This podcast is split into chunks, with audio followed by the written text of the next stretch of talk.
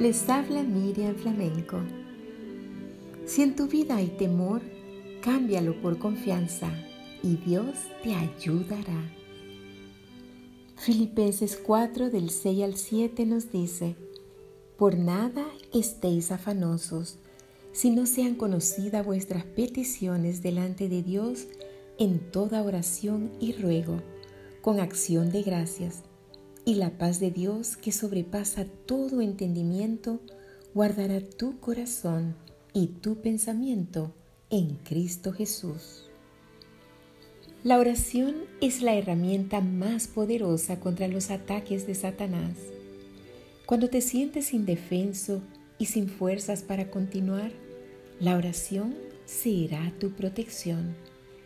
Tal vez hay muchas cosas que te atemorizan y te sientes deprimido y en muchas oportunidades ansioso pensando en cómo lo vas a enfrentar.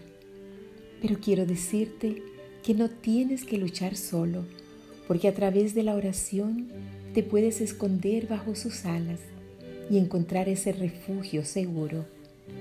Lee la Biblia y encontrarás la guía para saber qué hacer, y eso te dará paz y encontrarás en ella las fuerzas para continuar.